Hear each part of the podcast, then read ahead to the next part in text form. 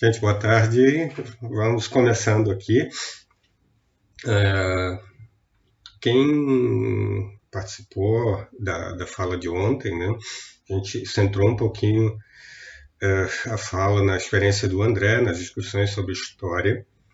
E, assim, tentou é, deixar bastante claro que o ponto aqui dessa conversa não é o de exatamente oferecer uma, uma estratégia, um currículo para o ensino de história e de, filosofia, uh, considerando a quantidade de variáveis que um professor vai enfrentar numa situação mais real, né, só naquela escola, né, com essa ou com aquela turma, etc. E tal, né? Então tem sem números aqui de questões que nós não estamos ignorando, né? apesar de muitas não, não estarem ao nosso alcance, alcance de uma discussão mais, te, mais teorética, é, e exatamente por não ignorar, a gente evita é, oferecer uma abordagem assim muito muito fechada, né? Então a gente centrou um pouco naquela ideia de uma atitude de guerrilha, né, que não é política aqui, que descreve mais, me uma, uma posição, uma estratégia aqui em sala de aula. Né? Talvez em alguns momentos o professor tenha que lidar com um currículo muito engessado, com expectativas muito engessadas por parte da comunidade para quem ele está falando, para os alunos, para os pais, etc e vai ter que ficar escondidinho e tentar fazer o trabalho de chamar atenção, dirigir atenção para certos problemas mais finos, é, é, é, menos explicitamente. Tá? Eu vou falar um pouco hoje sobre então a, a filosofia e eu vou dar um, um, um passo adiante, vou sugerir algum algum algum esboço nesse espírito que acabei de mencionar, muito geral, para um currículo de filosofia no ensino médio, ou num dos anos, etc. Tá? Tomem isso com muita delicadeza. Tá? Na verdade, o que eu estou sugerindo aqui é alguns alguns lugares que me parecem é, razoáveis nos oferecer oportunidades para é, assumir a posição de, de guerrilha, para explorar a posição de guerrilha, para causar algum dano na, no, no status quo, aqui. não no status quo político, no status quo da expectativa da recepção das nossas disciplinas. Talvez, nesse sentido, a filosofia esteja numa posição melhor do que a história, né? considerando a fala do André. Talvez por duas razões. Talvez a história, corrija André, mas ela já tenha um currículo mais consolidado e talvez não exatamente na cabeça do, dos formadores aqui da universidade, etc. e tal. Um currículo mais estabelecido no que diz respeito a, a a um certo conjunto de temas, de assuntos, etc. e tal, e certa consolidado no que diz respeito à expectativa das pessoas em relação a esses conteúdos. Tá? É, a encrenca aqui talvez seja lidar com um conteúdo é, em que há muita expectativa associada a informações. Então, cabe à disciplina passar um certo conjunto de informações para os alunos. Lembrem, isso aqui não é necessariamente ruim, tá? É, é, o ponto do André é é, ontem era lembrar que tem mais coisa aqui no trabalho do historiador, no caso, do que passar certas informações. E uma expectativa por parte, por exemplo, dos pais, ou uma expectativa eventualmente fixada no vestibular, por exemplo, de que tais e tais informações deveriam ter sido de fato passadas, etc. Talvez em filosofia a gente tenha, para o bem e para o mal, uma situação um pouco diferente aqui.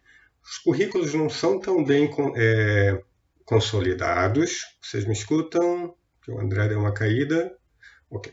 Os currículos não são tão bem consolidados e as expectativas em relação a esse currículo são, são menos organizadas, menos monolíticas, eu vou, eu vou supor aqui, tá? Claro, isso é uma suposição muito geral e, de novo, eventualmente alguém vai trabalhar num lugar em que o currículo tá já está montado e que, por exemplo, os pais têm expectativas muito claras do que esse currículo deve oferecer, mais uma vez. Tá? Mas, bom, eu vou tentar explorar então essa, essa essa falta de, de precisão aqui no, em, em, relação a esses dois aspectos e, como disse, sugerir um, um, um, um rascunho de currículo. Tá? Cuidado aqui, tomem, como eu falei, esse termo com muita delicadeza. Antes de chegar nele, é, eu vou separar algumas, algumas questões. Tá? É, eu não vou exatamente aqui discutir questões de, de, é, de, de, eu vou chamar de questões de forma aqui, tá? Eu não vou discutir aqui, apesar de em alguns momentos dar algumas sugestões, é, questões como se o professor deve dar aula usando textos clássicos ou não, tá? Talvez o que eu sugiro aqui possa ser feito em alguns momentos, apelando para um texto clássico, ou pelo menos para um autor mais clássico. Em outros momentos, talvez não seja a melhor estratégia. Mas eu não vou, não vou tratar muito, muito disso aqui, tá? Eu também não vou discutir aqui é, como vão ser os processos pedagógicos aqui. Se a gente está falando de projetos, se a gente está falando de aula expositiva e por aí e por aí vai, tá? É, eu vou é, considerar dois aspectos de expectativas associadas a uma disciplina, não são os únicos dois, tá? Uh, transmissão de certas informações, tá? Eu vou tentar absorver uma parte disso, mas considerando tudo que, que, que já conversamos em outros momentos, tudo, eu vou tentar recortar essas, essas informações é, mais preocupado com as certas habilidades, um certo posicionamento intelectual dos alunos no fim do processo, do que exatamente com a posse de tal e tal informação em particular, tá? Explorando esse espaço que a filosofia parece ainda ter, tá? Para o bem e para o mal. Acho que há problemas também com, esse, com, a, com a, quando se tem esse espaço, mas para o bem e para o mal eu vou eu vou supor aqui que há grande liberdade no que diz respeito às informações que os alunos devem receber. E por conta disso, a relação com os textos, o espaço para montar o currículo por parte do professor é, eu supor que é um pouco maior do que eu estou imaginando que é o caso da, da, da história. Tá? Bom, é, eu vou falar um pouco, olhando para a minha experiência de professor no ensino superior quase o tempo todo, eu dei aula de filosofia uma vez no ensino médio, e vou falar a partir de um certo olhar de epistemólogo e alguém preocupado em, em, em é, dar contribuições para é, falar, para posicionar melhor os agentes epistêmicos, no caso, os alunos, tá? Então, é, duas observações sobre a minha experiência aqui de, de professor, tá? É, eu, como falei, dei aula para o ensino médio uma vez, tá? É meio que obrigado. Eu recebi um, aspas, convite da minha mulher, ela era, trabalhava numa escola, numa escola de, de tradicional, assim, centenária, numa cidade aqui do interior de, de Santa Catarina, e apesar dela trabalhar com ensino é, básico na época, ela veio me informar que eles não achavam um professor de filosofia e que eu estava sendo convidado, aspas, a dar aula. Bom, eh, eu fui, eu acho que eu estava terminando meu mestrado na época, coisa e tal, é, e eu fui em pânico. Eu fui em pânico porque eu ia dar aula para adolescentes. E rapidamente eu descobri que os adolescentes do ensino médio, a despeito das questões, eu já era professor universitário, a despeito das questões de forma, assim, né, sentadinho, cadeira, professor, posso sair, aquela coisa toda, eram intelectualmente tão bons quanto os meus alunos da universidade. É, em alguns casos, até na média, tinha alunos melhores, assim, porque frequentemente trabalhavam sob condições sociais, com acesso à informação, à cultura, internet começando, essa coisa que os meus alunos não tinham na universidade. Tá? É, então, assim, a minha lição desse período é não subestimar intelectualmente os alunos. Tá? É, bastante coisa, bastante trabalho intelectual interessante rodando, assim, entre, entre estudantes. Tá? Segundo, uh, segundo ponto, assim, da, da, da experiência, é, apesar de, de, ser professor no nível é, superior por muito, há muito tempo, acho que há quase 25 anos, é, em muitos momentos por razões diferentes, eu dei aula de introdução à filosofia. E aí eu, nessas aulas, eu lembrava que os meus alunos eram os alunos do, do ensino médio. Normalmente essas disciplinas estavam nos começos de curso e eram não os mesmos, porque eu estava em outros lugares, mas os intelectualmente os mesmos alunos que eu tinha visto no ensino médio, tá? Bom, na universidade, obviamente, eu tinha é, na esmagadora maioria dos casos, na universidade pública sempre, é, espaço para montar o currículo, da, o programa, da disciplina, como eu bem entendia. E eu comecei a adotar a seguinte, o seguinte esquema nas minhas aulas. É, eu dividi o curso sempre em três partes. É, inicialmente, eu fazia, é, no primeiro momento, as três partes eram organizadas da seguinte maneira: é, eu trazia o meu trabalho é, de epistemologia e começava do modo como eu comecei esse curso aqui, com a pergunta: o que, que é o conhecimento? E explicava para os alunos e voltava a isso é, várias e várias vezes é, que o que me importava não era informação, era fazer um exercício uma série de exercícios intelectuais, como de separar conceitos. Olha conhecimento como know-how, conhecimento como know-that, tá vendo que é diferente, não dá para usar do mesmo jeito. Tá? Opa, know-that, precisa distinguir, é, é, é, dividir em, em, categorias mais básicas aqui, analisar o conceito, vamos entender por que, que filósofos fazem isso, por que, que isso é importante. Pá, pá, pá. Eu dava para eles uma versão do curso que eu dei é, aqui em momentos anteriores, assim, desde lá o começo. No segundo momento eu dava lógica, cálculo proposicional, básico, etc. Né? Disse, não, vamos ligar agora ideias, vamos ver como é que funciona. E, de novo, meu, meu objetivo não era nem o de ensinar lógica para os alunos, era de fazer um exercício intelectual ali recortado. E a terceira parte, brincava com eles, agora vamos botar tudo isso a funcionar, mais ou menos, e a gente pegava um texto, um livro, alguma coisa, e era um livro é, é, mais é, próximo da área do curso é, com o qual eu estava trabalhando. Ah, eu pegava Locke, por exemplo, quando dava aula no direito, né, dei aula em vários momentos. Então, é, eu estou falando isso para particularmente chamar a atenção de um pequeno movimento aqui. Né?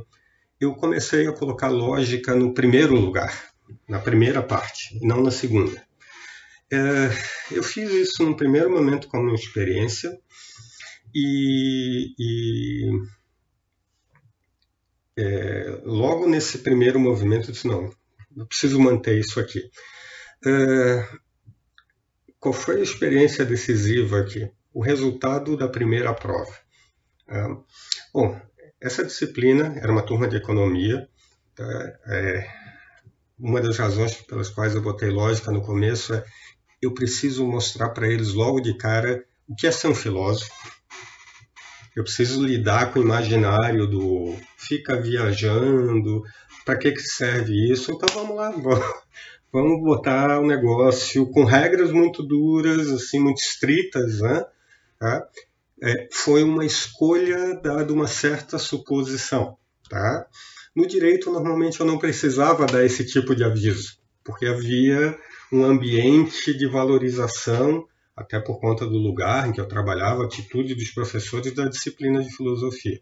Mas, bom, lá eu arrisquei. E, e funcionou, tentativa e erro aqui, tá? Uh, no, quando eu fui entregar a primeira prova, é, tinha organizado as provas, assim, botando as notas 10 em destaque, e uma das primeiras pessoas para quem eu entreguei a prova era uma menina que eu nunca tinha visto na sala de aula. Ela estava nas aulas. Né? Eu nunca tinha visto. Tá? Eu nunca tinha visto porque, primeiro, eu era pedagogicamente mais grosseiro do que eu ainda, ainda sou, uh, e rapidamente e eu me concentrava ali na aula e a visão até periférica, até por questão física que fica comprometido. A menina nunca falava, nunca tinha é, feito uma pergunta, pedido um esclarecimento, tinha uns exercícios, etc. ali, e ela tira 10.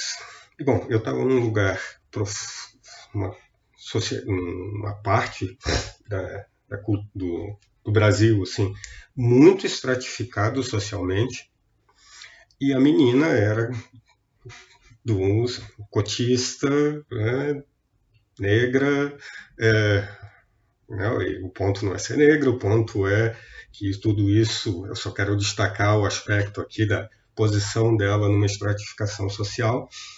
E quando eu chamei, ela levantou encolhida até fisicamente, assim, né? ela está numa turma cheio dos guris brancos, falantes, fazendo perguntas que não têm a ver com ponto, porque assim eu preciso exibir a minha cultura para o professor para mostrar que eu sou do grupo, né? E por aí vai. Na hora que eu entrego 10, ela recebe a prova e fisicamente ela abre. É, bom, é, vira outra pessoa. E aí eu faço questão de é, é dizer para o resto da turma, e eu passei a ser olhado o resto do semestre pelo canto do olho pelos, pelos meninos da classe alta local, né? é, que não tiraram 10 em geral. Uh, fiz questão de dizer, olha, eu não, não, sua prova estava excelente, eu não tirei 11 porque eu não podia dar 11. É, o que era uma fala assim, para destacar o lugar de uma aluna que estava e se colocava, e notem, estava sendo colocada, de certa maneira, indiretamente pelo professor, numa posição periférica. Eu estou contando essa história toda só para destacar a, uma dificuldade, e para mim, como professor, é uma grande dificuldade na universidade, a dificuldade de separar é, cultura cultura aqui, assim, né? O, a relação com informação, a relação com, com professores mais preparados, etc., alguma coisa assim, é cultura de desempenho intelectual mais bruto. Lógica, para mim, é importante porque ela me permitia parabenizar e reposicionar os alunos na turma uh, por conta não da cultura, não assim do treinamento para escrever um texto dissertativo, uhum, que é uma encrenca, porque na filosofia frequentemente a gente apela para textos dissertativos, né, como uma forma de avaliação. Uh, é, e dizer que, bom, tem outras, outras habilidades envolvidas aqui e assim a tua capacidade de escrever bem, etc. e tal, não necessariamente te posiciona bem em relação a essas habilidades tão tão importantes. Né? Então, me ajudava a separar um, uma atitude em relação à filosofia que era frouxa, tipo, é, opinião, coisa e tal, e uma atitude em relação à filosofia que dizia, não, ó, assim, se eu falar bem, se eu construir um conjunto de ideias aqui, etc., tá tudo bem com isso. A lógica, assim, no, no jogo dela, te, não é isso, amigo, tem outras coisas. Discutir, um, fazer uma análise de conceito tem essa característica também, né? É, não é assim. Tu pode escrever um texto lindíssimo sobre o que é conhecimento, usar belas metáforas, etc. e tal, é, é, falar uma coisa assim politicamente engajada no meio. O problema é que nada disso, pelo menos de saída, resolve um certo desafio intelectual, que é entender os valores associados ao conceito complexo de conhecimento. Né? É, a gente faz outro trabalho. Né? Bom, considerando isso tudo, então, para situar um pouco um olhar sobre o currículo, é, eu vou então sugerir algumas, uh, como falei, um, um, um currículozinho básico. Tá? Dado que eu falei, eu sugeriria, uh, e aí vai ser óbvio dizer, que um currículo de ensino médio, não sei em que lugar, não sei em que momento, bom, talvez não no ensino médio, talvez antes, né? mas vamos lá. devia ter lógica. Tá? uma sugestão aqui, e notem que aqui, é aqui é uma sugestão de conteúdo associada a certas habilidades. Cuidado aqui, tá? É, que eu quero só sugerir é, é que, colocando-se, vamos supor, lógica no, no currículo, a gente não resolve magicamente algum problema. Lógica é uma parte de preocupações em relação, por exemplo, ao desempenho epistêmico, ao bom comportamento epistêmico, intelectual, né? usem os termos que quiserem aqui, é uma parte do, do, do pacote inteiro. Tá? Mas, de novo, olhando cuidadosamente, perguntando o que, que a gente vai oferecer, por que a gente vai oferecer, uh, acho que um, um conteúdo importante aqui. Uh, o que a gente vai oferecer? Eu é, enfatizava sempre tradução de linguagem artificial para linguagem natural. Ao, ao contrário, desculpem, né? E algumas regras de dedução. Lembrem, o meu curso não era para ensinar cálculo proporcional para os alunos, etc, etc. Meu curso ali, meu pedaço de curso, era um mês mais ou menos, é para mostrar uma certa ferramenta, para mostrar um certo tipo de jogo. Tá? É, é, eu não vejo impedimento para pensar nisso. De novo, lembre, tem questões de forma, tem questões de estratégia pedagógica, e eu não estou considerando elas, é, com alunos de ensino médio. Tá? É, porque eu não vejo diferença cognitiva entre os estudantes. Mas, mais uma vez, tá? Vamos lembrar de uma coisa importante aqui, né? Os reis da falácia, os gurias que ficam estudando lá o conceito de falácia e tem a lista todinha na cabeça, etc., é, não são os nossos alunos de filosofia, né? A gente apresenta lá muito frequentemente são os, não vou dar o nome, mas vocês são, sabem o que eu estou falando, né? Eles ficam ali identificando num post de Facebook as falácias do, do autor. Hum. Uh, eles estudaram, vamos botar no pacote aqui, lógica, né? Tá? O problema todo é que eles estudaram lógica num pacote de comportamento intelectual todo torto, né? A gente não quer ensinar os nossos alunos a identificar falácias. Hum? A gente quer ensinar os nossos alunos a identificar comportamento intelectual inapropriado. E às vezes uma generalização apressada num contexto que, uh, por exemplo, não tem um lugar importante na, na discussão geral que um autor quer tratar ou qualquer coisa assim. A gente faz leituras caridosas dadas as circunstâncias, tá?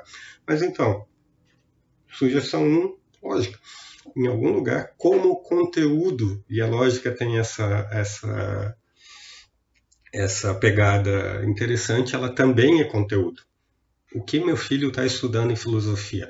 Lógica. Ah, mas não é para ensinar a pensar?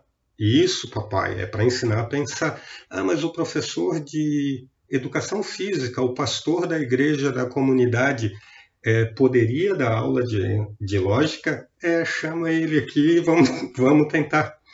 Então, a gente está pegando um conteúdo da nossa tradição, que demanda treinamento específico, etc., que permite avaliação muito rigorosa do, do, dos estudantes. Pensa numa nota, mas o ponto não é só esse aqui, tá? Uh, e que traz ganhos intelectuais interessantes, eu vou supor, e que permitem essa coisa da guerrilha. Né? E que permitem que a gente discuta uh, para além do mero cálculo ali, o que, que a gente está fazendo, por que, que isso é importante. Olha só, a gente precisa perguntar qual é a origem dessa ideia, etc, etc e tal. Né? A gente coloca o conteúdo e faz a, e faz a guerrilha junto aqui. Tá? Um segundo ponto do para um currículo, tá? Eu vou, obviamente, puxar a sardinha, né? E, claro, como eu falei, é, há muitas questões para pensar currículo, considerando as formações diferentes que filósofos recebem em cursos diferentes ou estranhamente no mesmo curso. Né? Mas, bom, é, eu colocaria análise do conceito de conhecimento. Hum, é, por várias razões. Eu colocaria é, o conceito no lugar central como algo, um exercício de habilidade. Olha só, a gente precisa aprender a desmontar, aspas, conceito, conceitos. E notem, a gente pode pensar em formas agora aqui é, desse treinamento específico, né? que é, podem ser, é, podem implicar em treinamentos aqui que nem, é, que nem usam conceitos filosóficos. Tá? Então pensem nas habilidades todas associadas, pensem na informação, tá? a gente pensem na ligação disso com a tradição filosófica. Tá? De novo, o pastor não sabe fazer isso. Tá? Não sabe porque não foi treinado para isso. Tá? A gente fixa conteúdos ligados à nossa, à nossa tradição. A gente dá boa informação, tá? A gente treina um conjunto de habilidades que eu vou supor que são intelectualmente importantes, tá? Uh, e ó, tem uma questão agora de forma, né? Uh, se tem que ter Platão no currículo, a gente parte de Platão. Eu não partiria, eu não precisaria partir de Platão precisaria não. Se eu pudesse escolher, eu não partiria de Platão. Tá? Isso, eu estou falando aqui não da importância do texto filosófico. Eu usaria uma outra estratégia que eu acho mais eficiente para esse fim. Mas notem, se precisa ter Platão, vamos botar isso aqui no Platão. Ah, mas precisa ter a República. Precisa ouvir falar do mito da caverna, etc. Bom, mas é, é, vamos supor, né, alguém acha que essa é uma informação assim importante. Né? É, bom, sugestão aqui, pensar sobre o mito da caverna é, é como uma historinha, é, eu acho que bem menos interessante, bem menos útil, tá? bem, bem desculpem, deixa eu voltar aqui, eu tenho é bem menos útil do que discutir o mito da caverna. Né? Mas discutir o mito da caverna é discutir um monte de questões epistemológicas. Né? Tá? Então, assim, por que não pensar naquela história não só como um dado cultural, mas como um mote para discutir questões que levam a. A gente só está enganando, aspas, o sistema aqui, tá? Que que levam a uma questão anterior menos é, presa a um evento cultural, escreveu o mito da caverna, tá? e, mais, e mais próxima de discussões, é, mais próximas de uma discussão que permitem discriminar é, micro tarefas associadas a habilidades específicas. Tá? É, guerrilha, lembrem disso, tá? Lembrem disso. É, vejam, até na universidade, eu já esbarrei muitas vezes é, até no curso de filosofia, mas muito frequentemente fora, assim, naqueles, naquelas, é, naqueles encontros mais borderline, assim, é, tá, gente que apresenta o mito da caverna, gente que faz estra bola estratégias pedagógicas, encena o mito da caverna, etc, etc e tal. Legal, lembra, não estou atacando isso. Só que o problema todo, vamos lembrar aqui, é que o mito da caverna, para começar, está num certo contexto de um, um, um, modelo epistemológico, que é uma droga, e que tem, está lá no livro, consequências políticas que a gente não quer para hoje. Então, assim, é bonitinho dizer que o filósofo sai da caverna, etc., etc., vê a luz e aquele papo todo, é, eu nunca vou falar disso para os meus alunos. Eu falo disso para meter o pau, né? porque eu quero destruir a posição, como já sugeri em vários momentos aqui, a posição de que o filósofo tem algum acesso privilegiado a verdades ou aquela coisa toda ali. Tá? Lembrem, eu não estou aqui fazendo exegese do, do Platão. Eu estou aqui sugerindo, olhando não para Platão, para uma recepção de gente que teve acesso a uma historinha é, apresentada por gente muito preocupada em apresentar a historinha e dizer que ela é muito legal porque ela é da filosofia, etc. Tá? É, de certa maneira, assim, Manuel. Tá? Mas o espantalho vai para a rua, né?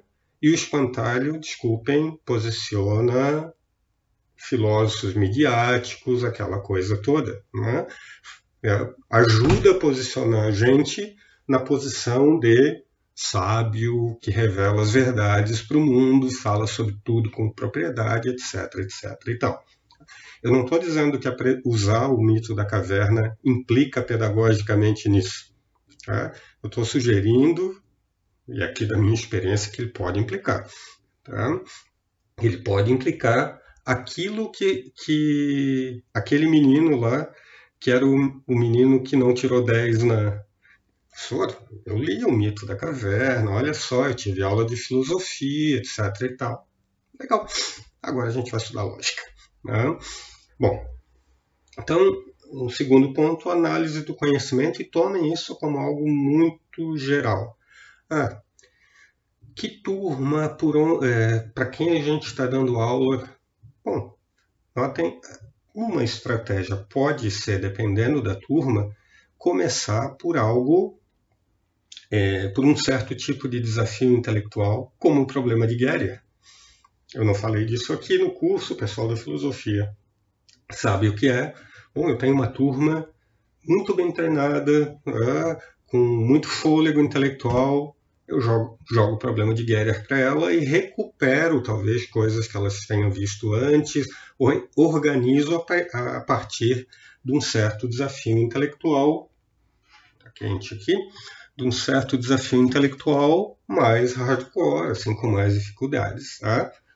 Então, lembrem, isso é só um esboço e tem muitas questões aqui em torno disso. Tá? Uh, num, um terceiro ponto do, do currículo, é, um currículo que eu sugeriria, assim, e a gente encaixa na tradição, etc., é, seria uma discussão sobre ceticismo. Agora, de novo, cuidado é aqui. Eu não estou falando de conteúdo, né? Lembre, eu já discuti especificamente esse ponto em outro momento. Eu não vou é, identificar, não vou conceder mérito intrínseco em é, oferecer para um estudante alguma versão assim, informar o estudante é, no que diz respeito assim a uma ideia mal construída em alguns casos é, em torno do ceticismo. Tá? Esse é um problema clássico também na experiência como professor. Tá? Clássico, clássico, tá? Todos os meus cursos eu tenho que lidar com um certo imaginário.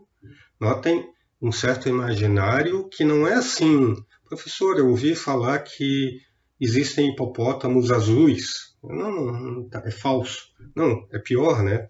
Está um passo atrás, assim, né?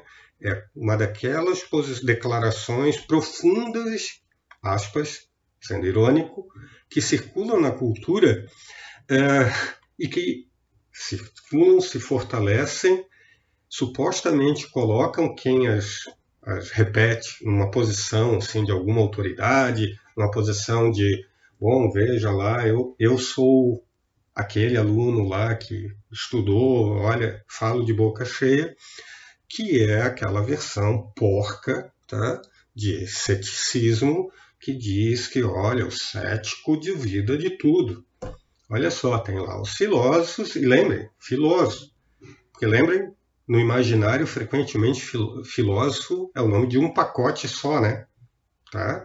E aí o cara nem está informado que se estão no mesmo pacote, eles estão dos lados, de lados diferentes do, do campo, né? são adversários muito frequentemente. Né? Mas assim, os filósofos me ensinaram que a gente pode, deve duvidar de tudo. Hum? A gente pode estabelecer dúvida.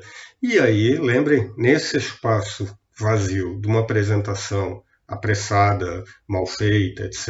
e tal, vem ali a, a implicação de que ó, não existe verdade, coisa e tal. De novo, eu não sei para que serve essa informação posta assim, tá? essa peça do currículo, uh, que está nesse currículo só preocupada em informar. Hum? Você faz uma apresentação desse tipo porque você tem que satisfazer uma demanda do currículo que diz lá, fale sobre o ceticismo. Bom, como em alguns lugares essa demanda está no currículo, lembrem, está em jogo aqui de novo posição de guerrilha. Tá? Uh, como a gente vai falar sobre ceticismo? Desculpa, mais uma vez, tem inúmeras estratégias. Tá?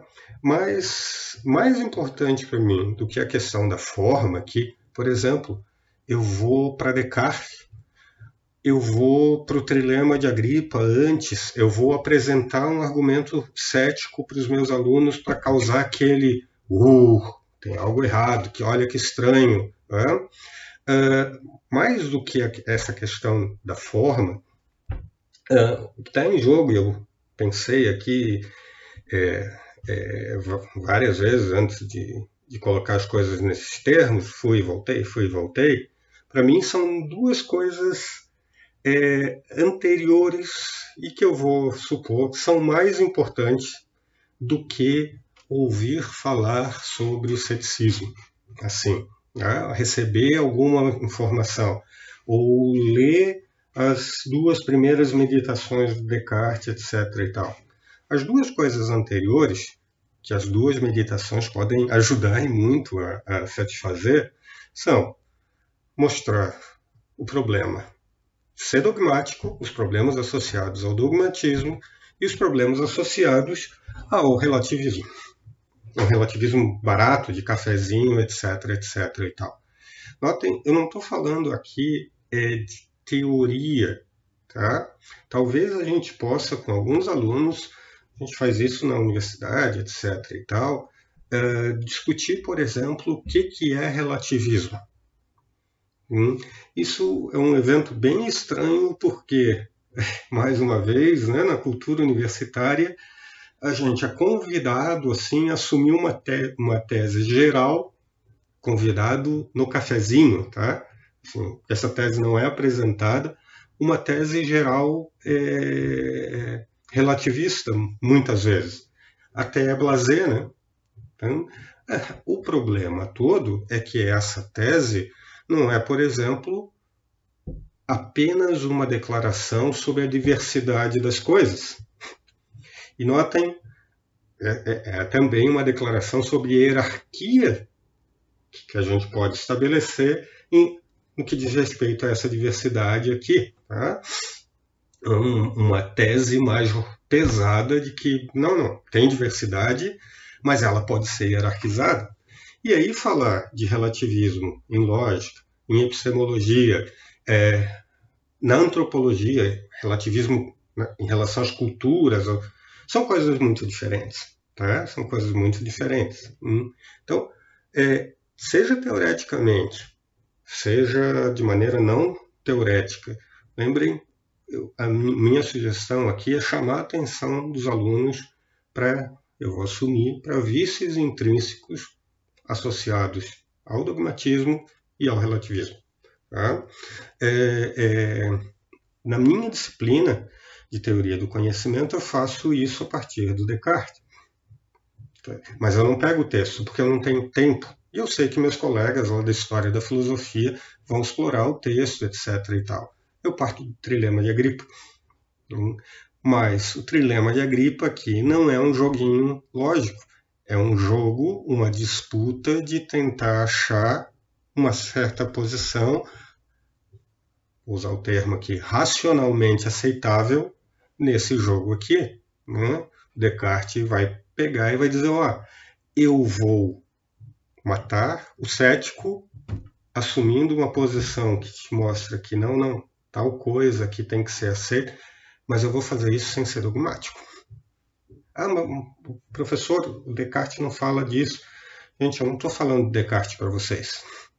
Eu estou falando sobre uma disputa teorética, no nosso caso, é, é, que aponta para essa dificuldade teorética geral. Como é que a gente lida com os riscos de um relativismo, de uma leitura que não é a, a, a leitura a, cética original do trilema, Lembra, o trilema era pensado para atacar os dogmáticos. Não era pensado para destruir qualquer crença racional, né? Era para atacar o não, não evidente, né? Não era o joguinho blazer, né? Não era exatamente o joguinho blazer. Tinha um monte de suposição aqui junto, né? Então, o jogo é mais pesado, tá? Então, lembrem, vai usar Descartes usa Descartes aqui. Né? O problema todo, o meu ponto aqui é Descartes para ser peça de cultura é, não me interessa. Descartes para ser o cara que vai jogar esse jogo aqui, que eu recortei, claro que muito grosseiramente, me interessa e eu quero que o meu filho aprenda a jogar esse jogo, por exemplo, e talvez, talvez a estratégia de usar Descartes para isso seja uma boa estratégia. Tem aqui a posição de guerrilha de novo, a posição de status quo diz crianças, vou iluminá-los com a cultura, com a alta cultura, como alguém me usou a expressão esses dias, tá? a alta cultura da filosofia, escutem aí, eu vou falar muito refinadamente, vou falar de problemas finos de tradução, porque na verdade isso aqui serve para que vocês se aproximem da alta cultura. Alguém me disse exatamente, não, não, filosofia não é isso, filosofia serve para a gente chegar na alta cultura. Legal, boa sorte, amigo. Não pede a minha ajuda, porque eu não vou te ajudar nisso aí, não, tá? Ok? Então, esse terceiro ponto que eu estou botando na categoria geral do é, ceticismo. Tá? Mas lembrem, ceticismo aqui não é um conteúdo. Tá? É, é, é ceticismo, isso, né, Júnior, é exatamente isso, né? a alta cultura que diz que eu sou um ser acima dos, dos outros, né? em algum sentido. Ceticismo aqui é o nome de um jogo intelectual que eu estou descrevendo grosseiramente, aquele jogo que nos faz pensar, bom, como é que a gente se mexe entre relativismo barato e, e dogmatismo, tá? É, é, lembrem, né, eu já sugeri aqui, esse jogo pode ser jogado com crianças? Uh, lembrem a minha sugestão, pode, tá? Não, com Descartes, provavelmente, ok? É, talvez vou sugerir aqui crianças com estratégia. Eu vou, a gente vai falar sobre estratégias aqui na semana que vem. Vou falar, fazer uma live com meu filho aqui, coisa e tal. Ele vai trazer alguma, alguma ferramentaria da psicologia para pensar sobre isso, é, de análise de comportamento e educação. É, mas, bom, é, eu vou supor que a gente está no ensino médio e, vamos imaginar, tem certos compromissos com a nossa tradição. Usa o ceticismo, que está na tradição, usa, sei lá, Descartes, que está na tradição, com esses senões todos aqui, tá? A gente está aqui, eu e o André, para jogar o jogo da guerrilha. Lembrem disso, tá? Por último, é, eu colocaria um quarto, então, um quarto item no currículo. Vocês imaginem que isso pode se espalhar longamente, tá? É, que o que eu chamei aqui, fiquei pensando como botar, como botar um termo geral aqui, que é o que eu chamei de infiltrações, tá? no sentido de uma discussão que a gente teve é, antes. Tá? É, ok, falamos de conhecimento, falamos de dogmatismo, falamos de atitude intelectual, etc. Vamos agora começar a recolher da tradição filosófica, por exemplo, se a gente tiver que dialogar com ela, uh, subsídios para pensar uh, sobre o como, assim, as nossas suposições de que não, não, se eu tenho justificação, tá tudo bem, olha só, acabou a coisa toda. Né? Subsídios para pensar que, olha, a gente deveria estar tá atento à possibilidade de aquilo que a gente aqui, né, não, não teoreticamente, no dia a dia, está achando que a justificação para essa ideia pode carregar um recorte de olhar, pode carregar um monte de suposições preconceituosas, em, é, em alguns casos estruturalmente preconceituosas, em outros casos explicitamente preconceituosas. Vamos tentar pensar como isso impacta. A nossa tradição tem um monte disso, né? Ó, Marx, para pegar um, um, um, autor aqui típico aqui, Foucault, para pegar um autor típico aqui. Mais uma vez, o meu ponto é: eu estou sugerindo que os alunos leiam o Capital. eu sugeriria sim. É? O problema todo é: vamos colocar, vamos pensar aqui se é a melhor forma, vamos pensar aqui se ela cabe no ensino médio, etc. e tal. E mais uma vez, vamos pensar aqui nos riscos delas virarem uma peça de cultura, dessa leitura alimentar uma peça de cultura. Tá? Uh, nesse caso, hoje uma peça de cultura é, não muito é não muito apreciada pelo status quo, mas uma peça de cultura também, né? Enquanto aqui alguém te oferece uma visão tosca, esquemática do que é o capitalismo, do outro lado, o guri que leu aquilo ali. lembrem, leu no tempo que tinha, com as condições que tinha, com as ferramentas que tinha, e a gente pode supor que lá no ensino médio talvez não seja o tempo apropriado, as ferramentas não sejam apropriadas, etc. Tá? Mas, de novo, eu estou interessado, acho que tem várias razões aqui, né? mas eu estou interessado em levar para um aluno do ensino médio uma ideia, por exemplo, como a ideia de consciência de classe. Novo ponto, em levar a teoria completa sobre isso no caminho que passa pelo texto marxiano.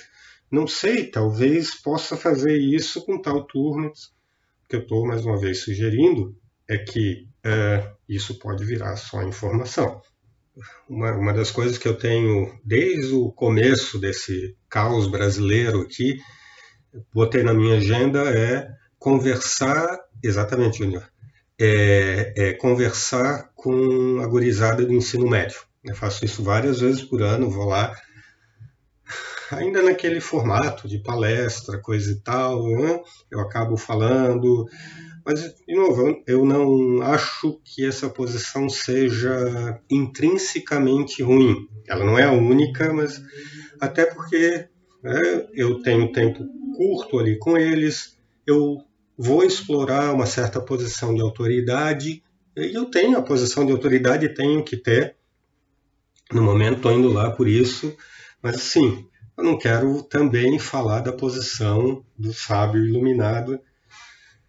E um ponto que eu frequentemente uso, é, fui falar sobre democracia mais uma vez. Olha, vamos só lembrar: democracia carrega um certo olhar sobre o indivíduo.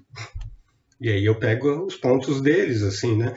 Por que, que vocês aqui estão com roupa diferente? Por que que tu fizesse isso no teu cabelo? Por que que teu cabelo tá verde? Né? Ah, porque eu acho legal. É, né? porque tu acha legal, tu tem espaço para isso. No máximo alguém pode torcer o nariz, o que talvez já seja um problema, mas antes de mais nada, tu vira e diz: não te mete problema meu, questão minha. Ah, olha, disso que a gente está falando aqui, tá? Então aí, pessoal, olha só. Vocês acham que sob certas condições o exercício da individualidade está é, é, tá melhorando ou está piorando? Se a gente começar a dizer, dogmatismo aqui, né? Se a gente começar a dizer que eu sei como as pessoas devem se vestir e eu sei porque eu li isso aqui num livro, Vamos supor um livro sagrado. Hum? Vocês acham que o espaço do indivíduo está aumentando ou está diminuindo? Eu não tenho tempo para construir teoria, mas eu tenho, eu vou supor que eu tenho um aluno ali que entende não a teoria do que é ser um indivíduo, mas entende não pré-teoricamente a ideia de espaço individual e valora essa ideia, né? É? Então, a suposição de que para explorar essa ideia é, eu tenho que ter, eu tenho que apresentar uma teoria inteira, coisa e tal, acho que é uma pressuposição exagerada. Tá? E eu posso, mais uma vez, apresentar a teoria sem dar as ênfases apropriadas. Né? né? sem enfatizar o que está no centro do jogo e por, e por, aí e por aí vai, né? Então, mais uma vez, o ponto aqui, eu acho que as estratégias para preencher são muitas, tem mais a ver com o que tu falasse, menos a ver com uma teoria que o professor deve ter, né? Mas a pergunta é se o aluno deve, deve, mas se o aluno pode ter, ou se é indispensável que ele tenha, ou se é possível que ele tenha, etc. e tal. Então, é, é menos a ver com uma teoria sobre o que eu estou chamando de maneira geral infiltrações, e mais a ver com um certo tipo de é, direcionamento da atenção, como eu costumo chamar. É, vamos chamar isso depois de luta de classes? É, talvez sim. Hum, é, em algumas escolas vocês sabem que não pode. Posição de guerrilha, né? Isso aí, né? Posição de guerrilha, né? Assumo a posição de guerrilha e entendo que eu não posso falar de Marx e de luta de classe. Vou para outro lugar, né? É, vou adotar outra estratégia, é, porque o objetivo não é falar sobre Marx, o objetivo que eu estou supondo aqui é chamar atenção para as infiltrações. É, o que eu estou chamando no espírito, que já tratei, infiltração, lembrem aqui, são, eu estou usando esse termo para falar de elementos é, que não deveriam ter valor epistêmico, mas que no mundo real, nas práticas, se infiltram e, e no, no, na avaliação do comportamento epistemicamente adequado do, dos indivíduos. Tá? Então, acho que esses quatro pontos se espalham por muitas discussões que os filósofos fazem de maneira organizada, eles dialogam com a tradição, eles permitem que a gente leve a tradição filosófica direta indiretamente para a sala de aula, eles ajudam a impedir o, o pastor da aula, quer dizer, da aula como pastor, né? Nesse espaço agora que a gente está abrindo, assim, de não sabe quem vai dar aula, porque não sabe o que, que a filosofia traz, tá? Uh, e dá carne para muita, muita discussão. Tá? Claro, vejam, pessoal, é, eu fiz um, uma sugestão muito geral aqui, tá? De recorte. Claro que há outras questões de outras áreas da filosofia. Esse, esse recorte aqui é mais para mostrar assim, um território ser explorado, né? Tá? É, tem questões de ética, tal, questões de metafísica, questões de filosofia política e por aí vai, tá? É, sugestão aqui é vamos pegar essas e pensar no recorte e menos no conteúdo, né? E menos na, na, na apresentação da nossa tradição para outros. Sim, de problemas, e aqui, Júnior, de problema não exatamente como quem fala de uma estratégia pedagógica. Também pode ser, tá? Mas de problemas fazendo uma leitura mais é, direcionada do texto clássico, por exemplo. Né? Em que a leitura do texto clássico deixa de ser um fim em si mesmo, né? so, é, para evitar o risco de ele virar uma peça de cultura. Penso, logo existo. Olha sou foda. Né? Gente, o tempo vai acabar. André, desculpa, acabei falando mais aqui. É, é, eu acho que a gente vai conseguir transpor essa fala para a live, tá? Amanhã a gente tem uma fala sobre racionalidade. A pergunta é, o problema é, o que é ser racional? Tá? Vamos explorar um pouquinho isso. André, te agradeço muito, cara, esses dias. Vamos em frente.